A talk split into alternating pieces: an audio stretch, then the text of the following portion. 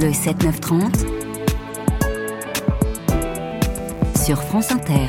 Et Sonia De Villers, votre invité est académicien. Et en devenant euh, académicien, Nicolas, il est devenu immortel. Bonjour François Sureau. Bonjour. L'immortalité, n'est-ce pas là le pacte avec le diable par excellence. Ah si si si et puis c'est une des raisons d'ailleurs de douter de tout et du diable et de l'immortalité donc c'est bon.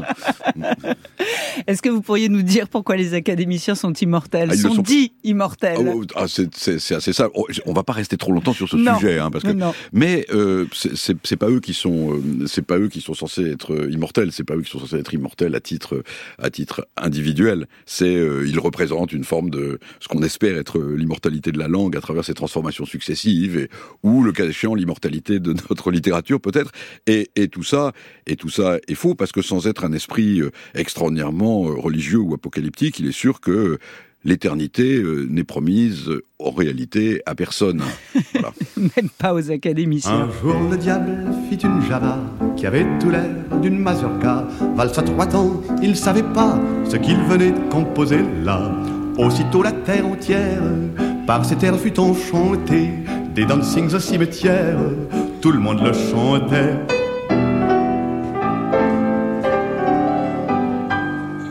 L'été dernier, sur l'antenne de France Inter, on a entendu neuf écrivains dire neuf nouvelles écrites pour nous. Ça s'appelait Brève rencontre. Euh, il y avait parmi vous Monica Sabolo, il y avait Hervé Letellier, il y avait François-Henri Désérable, il y avait Natacha Apana, etc., etc. C'est devenu un livre. Pour, comment dire, ouvrir ce livre, vous proposez un texte inédit, François Sureau, une brève rencontre avec le diable. Et ça commence par cette phrase, ou pas loin, la rencontre avec le diable est toujours décevante, sauf en littérature. Oui, c'est absolument vrai.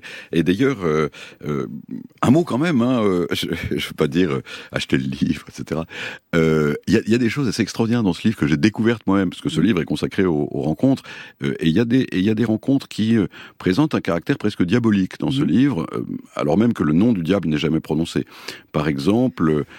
Quand Bonnie Parker rencontre Clyde Barrow, d'une certaine manière, elle a rencontré le voilà, diable. Ça, elle a rencontré le diable, donc c'est voilà, c'est le diable d'une certaine manière manière euh, pétaradant, mm. euh, cartouchier, euh, volcanique et je dirais pas sympathique parce que tout ça c'est des criminels, mais mais enfin c'est un diable assez assez gai et engageant. Non, ce qui est terrible et ce qui est ce qui est pour moi d'ailleurs l'une des l'un des plus beaux textes du du recueil, c'est c'est Désérable qui raconte le, le, les lettres que reçoit Romain Gary d'une femme qu'il a aimée, qui lui explique qu'elle est devenue religieuse dans un couvent, alors qu'en réalité elle est folle, mm. euh, et qui lui envoie toujours la même lettre jusqu'à la fin, euh, et où il paraît d'ailleurs voir euh, d'une certaine manière la trace d'un remords euh, quand, la, quand Gary dit au moment de sa, vous savez, par sa dernière lettre euh, euh rien à voir avec Jeanne Seberg, Désérable se demande si ça a au contraire quelque chose à voir avec celle-là, mm. c'est-à-dire avec une vie qui bascule définitivement du côté du noir, ce qui est après tout l'action principale du diable. le diable n'est pas un personnage amusant, le diable est quelque chose qui incite au, au désespoir. Alors, le diable sert à exprimer toutes nos passions, dites-vous, toutes ces passions que nous ne pouvons nous expliquer à nous-mêmes. Le diable est très pratique le en diable Est commode, le diable est commode. Alors, le, diable est commode. Alors, il y, a deux, il y a deux, il y a deux sujets là-dedans. Euh, D'abord, il est clair que euh, d'une certaine manière, le diable apparaît en littérature quand on cesse d'y croire. Mm. C'est-à-dire que, le, par exemple, il est très présent dans le XIXe siècle français, il est présent dans Théophile Gautier, il est présent, euh, il y a une nouvelle extraordinaire d'Eugène Sue, où, où un voyageur dans la montagne découvre que euh, il, il, il, rencontre quelqu'un qui est possédé par le diable, et à quoi est-ce qu'il reconnaît qu'il est possédé par le diable? À ce que son chien aboie en silence. J'adore cette, cette, idée. C'est terrifiant quand on y pense. C'est terrifiant. Le chien qui, qui, aboie en silence. Le 19e siècle est plein de ça. Euh, il y a un, un, recueil extraordinaire qui a été fait dans les années 60, 1860, euh, mon époque, où, où, euh, euh, où, avait participé Georges Sand, qui a été repris après dans les années 30 dans un, un autre... Un, Macorlan y participait par exemple, qui s'appelle Le Diable à Paris. Mhm. Et alors, le Diable à Paris sert à décrire, par exemple, les vertus de la capitale. Les vertus de la capitale. Par exemple, le principal risque étant l'émancipation des femmes, qui est décrit comme quelque chose d'absolument euh, diabolique. Il y a un portrait de la Parisienne qui est extrêmement drôle, mais il est clair que c'est un diable de fantaisie. Et le diable apparaît dans la littérature comme un thème littéraire parce que globalement, au fond, on cesse de croire à l'omniprésence du mal. Ce diable de carton, C'est un qui diable vous, de carton. qui vous amuse tant, ce diable de, de pacotille, hein, Mm. ce diable que l'on rencontre dans les jardins, tantôt dans les cavernes, partout sur les, pour- partout sur les trottoirs. Vous n'auriez pas, comment dire, osé vous moquer de l'autre diable? Ah non non non ça c'est pas ça c'est pas c'est pas possible Mm. Euh, et c'est pas simplement parce que je me souviens que ma plus grande terreur d'adolescent a été d'aller euh, assister à la sortie du film L'Exorciste euh, de Friedkin d'après William Peter Blatty et je me souviens encore d'avoir mis euh, une bonne semaine à m'en remettre Euh, d'autant que euh, j'étais élève chez les jésuites à l'époque et que j'ai interrogé un des bons pères sur la réalité de ce genre de phénomène. Il se trouve que le bon père en question avait fait son stage de troisième an, un truc du cursus jésuite, euh, dans, le, dans le collège de Boston, d'où étaient originaires les deux pères qui avaient pratiqué l'exorcisme final de ce qui est dans la réalité un petit garçon et pas une jeune, et pas une jeune Mhm. fille.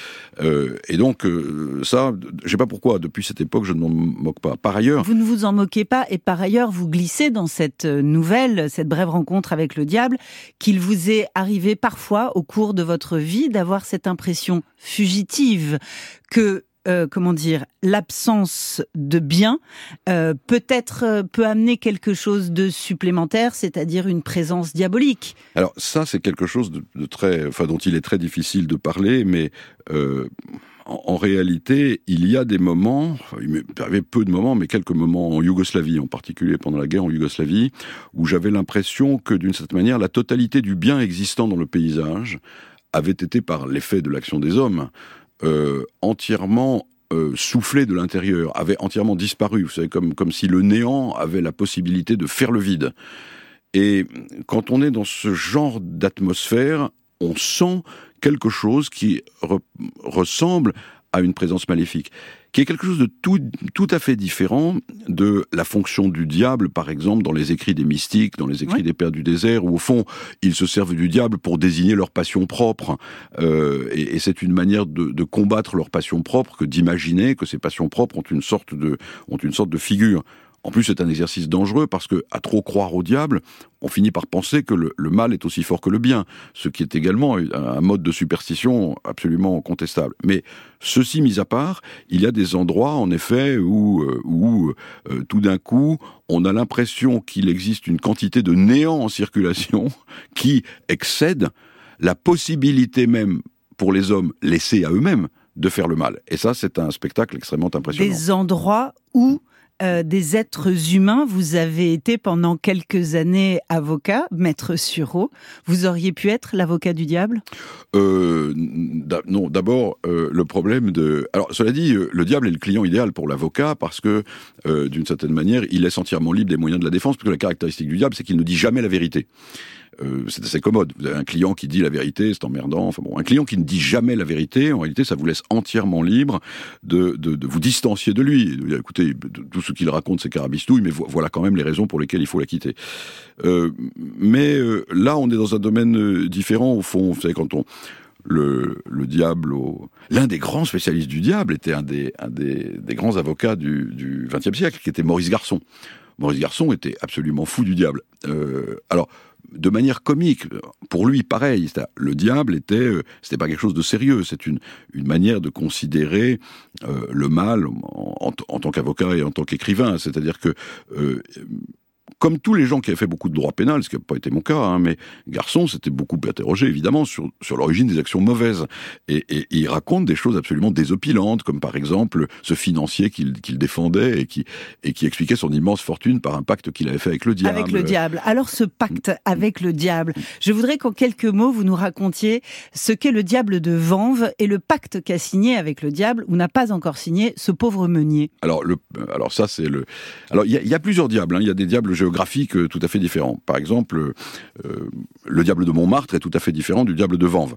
Euh, le diable de Montmartre n'est pas sérieux. Le diable de Montmartre est une sorte de normalien qui fait des canulars. On voit ça. Un dans- plaisantin. bah, voilà, c'est un plaisantin. On voit ça dans, euh, je crois que c'est dans, dans les, euh, dans les, dans les maximes de Chamfort, où Chamfort raconte qu'au moment de la Régence, euh, un grand seigneur libertin allait avec ses copains dans les carrières de, de, de, de, Montmartre ou de Vaugirard d'ailleurs, et essayait d'invoquer le diable, et, et le diable n'apparaissait euh, jamais, euh, sauf pour leur tirer la barbe. En fait, c'était des plaisantins du coin ça. qui se répandaient partout en criant victoire et malheur, malheur et victoire. Alors victoire. que le diable de Vanves ne plaisante Alors que pas du tout. Le diable de Vanves, lui, ne plaisante pas du tout. Et c'est une histoire assez, assez, assez belle qui donne, qui a donné son, qui est l'origine de, de- des, des mots, enfin, qui sont devenus, d'ailleurs, je crois, une marque commerciale maintenant, le Moulin de la Vierge. Oui, oui, c'est une chaîne de boulangerie. C'est une chaîne de boulangerie. Qui va au Moulin de la Vierge maintenant doit savoir à quoi s'attendre, parce que euh, ce, ce qui se passe, c'est que le pauvre meunier, bon, euh, voilà, il, il revient de la guerre, on est au XIVe siècle, euh, il n'a pas d'argent, son moulin tourne pas, et il, euh, il demande, au, il demande, au, voilà, il est tenté de passer un pacte avec le diable pour euh, pour gagner sa vie, et le pacte, lui, le, le diable lui dit d'accord à condition que tu signes. Euh, le diable fait d'ailleurs tourner les ailes de son moulin un peu en avance, fait qu'il est content. Euh, Le meunier participe à une procession de la Vierge, et derrière, euh, et derrière, euh, le diable est Et, là. et le meunier s'en remet à la Vierge en Et lui voilà. disant comment dois-je faire? parce faire? que le diable me poursuit Le pour diable- que je signe ce Derrière lui, il y a le le, diable avec le parchemin. Le meunier dit à la Vierge Eh, Qu'est-ce que je dois faire maintenant? Et la Vierge répond de manière euh, extraordinairement humoristique. Ça rappelle un peu le livre de, de Grosjean sur l'ironie christique. Il lui répond Signe comme tu sais le faire. Et le meunier est illettré. Il signe donc avec une croix. Et le diable disparaît. Vous écoutez France Inter, il est 9h19. J'ai invité François Sureau pour parler du diable et pourquoi pas. Jamais, au grand jamais, je ne choisis un disque qui soit l'illustration littérale de mon sujet d'émission. C'est une des premières choses qu'on m'a appris quand, quand j'ai commencé à faire de la radio, mais là, j'ai pas résisté. Jacques Higelin était un grand auteur. Champagne, forever.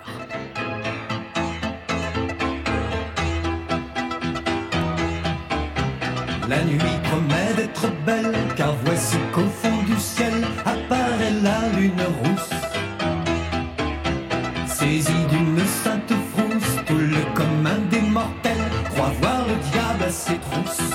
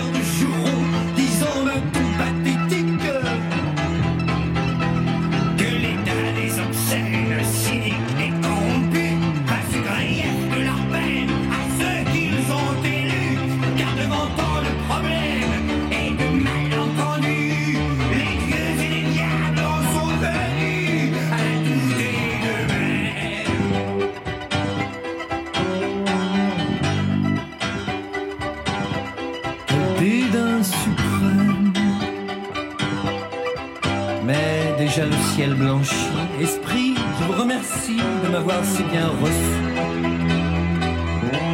Caché, lugubre et bossu, déposez-moi au manoir et lâchez ce crucifix. Décrochez-moi ces gousses d'ail qui déshonorent mon portail et me cherchez sans retard. L'ami qui soigne et guérit la folie qui m'accompagne et jamais ne m'a trahi.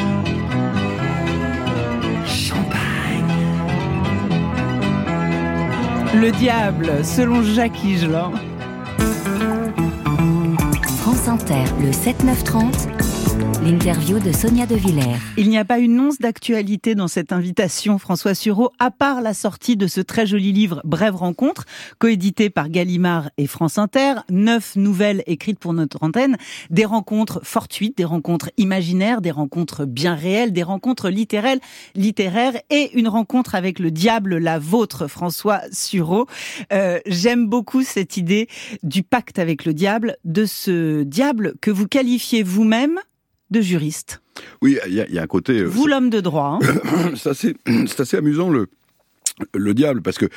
euh, alors, le diable français est juriste. Mm. Euh, le diable, il est où? Il est dans les, dans, dans les textes littéraires à partir du 18e. Ça, D'une certaine manière, c'est assez amusant, mais le diable apparaît vraiment fortement en littérature. Je parle de littérature profane, euh, grand public. Le diable apparaît en littérature à partir du moment où se développe le siècle de la raison. C'est dans la mesure où on cesse d'y croire Mhm. qu'on transforme le diable en, en- en objet littéraire. Et euh, le siècle de la raison est aussi le siècle du droit. Et donc, euh, alors, il y a beaucoup de remises en forme de contes et légendes populaires antérieures, naturellement, mais moi j'ai toujours été frappé par le côté contractuel du diable. Euh, le diable, on a l'impression que c'est euh, deux chefs d'entreprise en train de négocier un contrat, que c'est une, une, une Il signe des contrats à terme et à condition. Il signe des contrats à terme et à condition. Et, En et- homme de loi que vous et êtes. alors la caractéristique du diable, c'est que évidemment, de manière assez curieuse pour pour l'ange déchu le plus intelligent de la création, c'est que si vous me passez cette expression, il est toujours niqué à la fin. Oh. Euh, oui, c'est-à-dire que le, le diable. À l'Académie ah, française, on parle comme ça ah bah je- je- j'espère bien, la langue est vivante. D'accord. Euh, le, le- pourquoi? Parce que en, en fait, il, il signe et, et toutes les histoires diaboliques sont Toutes. les les les multiples ruses par lesquelles la créature, par hypothèse moins intelligente que l'ange déchu, est susceptible de se libérer du contrat. Mm. Et donc, euh, tout ce qu'on voit euh, toute la journée, c'est-à-dire les gens essayant de se, liberter des de se libérer des contrats qu'ils ont signés, les gens qui font des fausses promesses, les gens qui se libèrent de leurs promesses, euh, les gens qui se mettent en infraction, enfin, tout ça, en réalité, Non, mais c'est vrai que, à voir avec que le ce pacte avec le diable finit presque Ah, mal. systématiquement mal, c'est-à-dire que à la fin, on se libère du pacte et le diable Oui. finit en hurlant, il finit en hurlant. il remonte en enfer, il brûle, il se consume il- et il poursuit sa course pour Et- aller tenter quelqu'un d'autre. Pour aller tenter quelqu'un d'autre. Et il y, a une- il y a une scène extra. Il y a un endroit que j'adore en France, que je recommande à tout le monde Mm. d'ailleurs. Peut-être qu'il y a des auditeurs qui habitent à côté. C'est le gouffre de Padirac. Vous savez que le gouffre de Padirac, vous voyez ce que c'est que le gouffre de Padirac C'est mais dans- je, n'y suis jamais voilà, c'est- allée. C'est magnifique, c'est splendide, c'est comme le début du voyage au centre de la Terre, c'est dans le Quercy, c'est absolument incroyable. Et le gouffre de Padirac, c'est l'endroit par lequel le diable rentre en enfer. Parce qu'un jour, il se balade dans le haut Quercy comme ça, et, et, et, et puis il est très content parce qu'il a fait une provision incroyable, c'est une légende locale, hein, il a fait une provision incroyable d'âmes à damner. Parce que évidemment, dans le Quercy, je sais pas pourquoi, mais les gens sont, sont quand même mauvais. Bon. Euh, Et donc il a une grande provision d'âmes à damner, et il rencontre Saint-Pierre. Et Saint-Pierre est lui tout triste parce que dans le Quercy, il y a personne à sauver. Donc Saint-Pierre est sur sa mule, le diable est là, et, euh, et le diable veut ironiquement, parce qu'on est toujours perdu par l'ironie diabolique, euh, le diable se pense, le, le diable a un côté politicien, il se pense plus malin qu'il n'est en réalité, donc il veut euh, tenter Saint-Pierre et il lui dit écoute si tu fais ce que je te demande eh bien je te file mes âmes et comme ça tu en auras sauvé quelques-unes. Et Saint-Pierre lui dit ah, d'accord très bien je veux bien essayer. Le diable tape de son pied fourchu sur le sol. Le gouffre de Padirac se crée. Et le diable lui dit, passe de l'autre côté si tu peux. Saint-Pierre fait un grand signe de croix et prône sa mule, qui évidemment saute de l'autre côté du gouffre de Padirac, euh, a gagné son pari, prend les âmes, le diable pousse le rugissement dont vous parlez et regagne l'enfer par l'intérieur du gouffre de Padirac. Et alors, quel est le rapport du diable à la loi?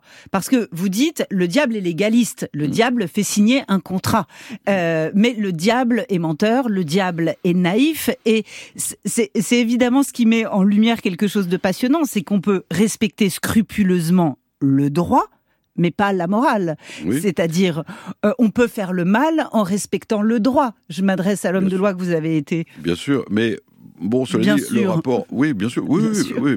Non, mais le, le système de, ce qui est extraordinaire euh, chez, euh, c'est le détournement du système du droit chez le diable. En fait, le, le système de droit, il est là pour quoi? Il n'est pas là pour maintenir la morale ou les bonnes mœurs. Je sais que comme on vit dans une époque, comment dire, euh, d'autant plus moralisatrice que les règles transcendantes sont assez peu admises par quiconque. En réalité, on est en train, en ce moment, en tout cas, de charger le droit d'une puissance euh, morale, Morale. absolument incroyable. C'est tout à fait nouveau, qui ne devrait pas avoir. Le droit est là pour maintenir la paix civile et ce que Pascal appelait euh, l'assentiment public aux institutions. Pour réguler les Pour relations réguler- entre les relations entre les hommes. Le diable détourne ça. Le diable fait de la loi, fait du pacte, fait des documents juridiques l'instrument du salut ou de la damnation éternelle. Et, sous ce rapport, le diable est d'une certaine manière euh, pré-totalitaire. Euh, il détourne cette idée que le système de droit est un système assez euh, tranquille, fait pour réguler les rapports sociaux, en quelque chose dans quoi il voit le moyen d'obtenir le salut pour les uns ou la damnation pour les autres. Et, et- et ce qui est assez fantastique, c'est que sous ce rapport, le diable est un idéaliste. Vous savez, on dit souvent... euh, le, le, le, le diable, c'est euh, la matière, euh, c'est la jolie fille qui passe dans la rue, la cuisse de canard confite, euh, le désir de passer ses vacances aux Bahamas, euh, que c'est tout ça le, le diable. Et ben pas du tout. Euh, tout ça c'est de la matière, et la matière est bonne puisque Dieu a d'abord créé la matière, euh, ce qui est évidemment le, Donc Voilà. le diable est le diable, lui, est spirituel. En fait, en réalité, le diable est spiritualiste. Il n'est pas du tout matérialiste. Le Chesterton, diable est dans l'idée. le diable est dans l'idée. Chesterton le disait absolument de manière absolument euh, magnifique. Le, le- le diable est dans l'idée, et c'est la raison pour laquelle on voit du diabolique à chaque fois qu'on voit de l'idée euh, dans l'idéologie, spécialement dans les idéologies meurtrières, euh, dans le nazisme, dans le communisme, dans, dans, dans- à chaque fois qu'on prétend superposer à la matière quelque chose qui est censé lui donner forme par une pure création de l'orgueil intellectuel. Et, et ça, c'est quelque chose d'assez fascinant. Le, le diable est spiritualiste. Et c'est pour ça que la période actuelle, à certains égards, est assez diabolique, puisque nous vivons environnés de gens qui tous ont une idée sur les choses, un projet sur les choses, des agendas sur, sur, sur les choses.